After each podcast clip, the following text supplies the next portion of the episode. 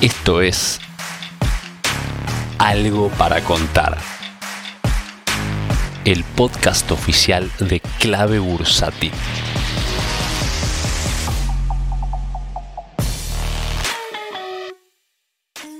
¿Cómo andan? Bienvenidos al, podcast. Una semana nueva en casi todo lo que se mire hay algo de suba, ¿no? ¿Cómo anda Jorge? Muy buenas tardes. Sí, además tendría que decirte que hay un récord histórico en pesos importante porque la vez pasada ni bien terminó, bueno, ni bien después al día siguiente de las paso arrancó con 12% de suba, pero fue una mecha. Ahora lo está haciendo sumando y hoy es el sexto día consecutivo de cierre pero los tres últimos, jueves, viernes y hoy, eh, bastante importante. No es que exageró, pero un y pico por ciento de suba es interesante. Pero yo te diría que muchas veces tenemos que saber si esa suba asustarnos o aceptarla. Y yo te diría que pude reunir por lo menos cinco, cinco ítems o cinco argumentos para decir, está buena la suba. Primero y principal, arrancamos de un piso de mercado. ¿Y cómo sabemos que es piso? Y sí, porque en enero el Merval valía 1.800 dólares y de ese nivel bien alto bajamos a los 240 dólares. Y es un 87% de baja. Quiere decir que estamos alrededor de valores del 10% de valores máximos. Y eso en el mercado es considerado piso. Por lo tanto, te diría que pensar que baje más cuesta. Pero por otro lado, cómo nace la baja, y esa es otra parte importante, que nace de la peor desconfianza, de gran escepticismo, de todo muy negro, de nada solucionado, que todo se embarra, todo está mal, y es ahí cuando el mercado empieza, la parte más oscura de la noche, empieza el amanecer. Entonces, también eso es bueno porque es un clima muy negativo, y de un clima muy negativo, en lugar de bajar, empieza a subir. Bueno, eso es un dato técnico. Por otro lado, uno diría, y si miramos las cotizaciones de las galponeras, de las acciones del panel líder y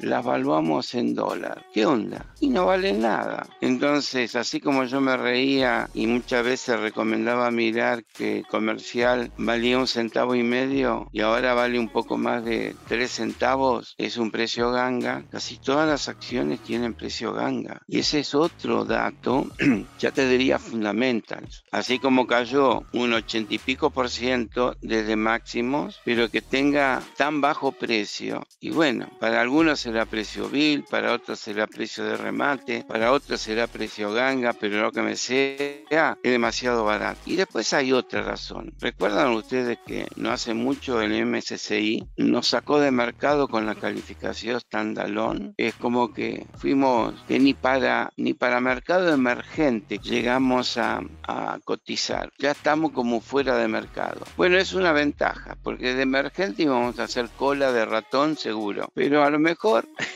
entre los mercados, estos tandalón, somos cabeza de león, somos los más interesantes. Claro, a lo mejor pensamos algo. Bueno, pero por lo menos no nos hacen frente. ¿Y sabes qué? Y es así. A partir de ahí dejamos de bajar y empezamos a subir. Claro, Argentina está totalmente desinvertida, así que aquel que se anima tranquilamente puede entrar. Pero ya, ya mencionamos, suelo histórico, nace de la desconfianza, eh, es precio ganga. Ahora te digo, estamos fuera de mercado y podemos ser cabeza de algún bichito en lugar de ser cola. Interesante. ¿Qué no nos queda todavía? A ver, para decir, che, ¿y esta suba es válida, no válida? Porque si tengo que tomar desde el análisis técnico y decir, mira, un rebote y reversión, y alguno dice, che, lo confirmó, ¿te parece? Y no sé, todo se puede discutir, pero yo te diré que si estamos en tiempos preelectorales y ya estamos menos de un de unas elecciones definitivas, ya no son paso,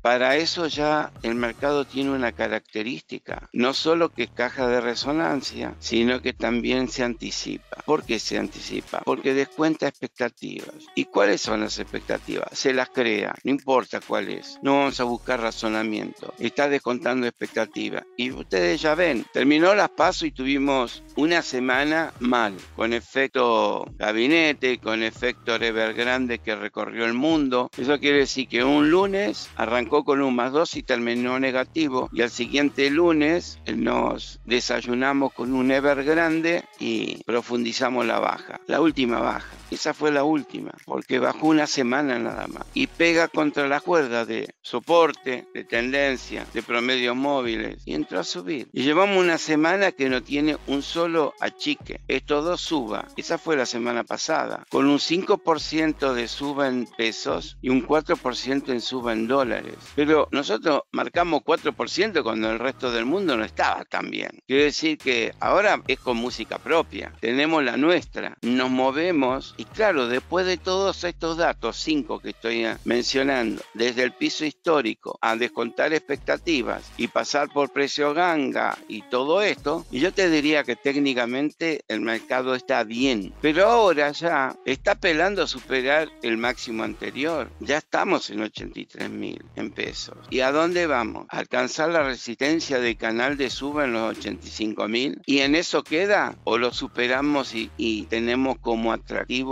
y escuchen bien, la resistencia del número redondo 100.000 del Merval. ¡A la miércoles! Sí, ¿y sabes qué? Y yo juego al 100.000. Yo me animo con el 100.000 porque el mercado está muy desanimado, está muy desinvertido. Ni los de afuera están adentro, ni los de adentro están adentro. Entonces, somos algunos pocos que podemos decir que el mercado sube y argumentar que sube y darle las razones y mostrar algo de experiencia porque todos los demás desconfían. Y cuando vos entras con dudas al mercado, no tenés fortaleza de tomar posición, porque hay que tomarla de otra manera. Es decir, hay una forma de plantarse en el mercado y la seguridad no te la da el mercado, somos nosotros los que nos damos seguridad. Si es que tenemos razonamientos, si es que tenemos em, definiciones técnicas y si se quiere también fundamentales, porque yo les dije, caída en el 87% ya es más que técnico, también es fundamental. Precio bill también es fundamental más que técnico. O coincidimos ambos, que nace de la desconfianza y del escepticismo, pero esa frase ya es milenaria. Bueno, no tan milenaria para los mercados, porque los mercados no son milenarios, pero es muy vieja, muy vieja y muy acertada además. Entonces, me estoy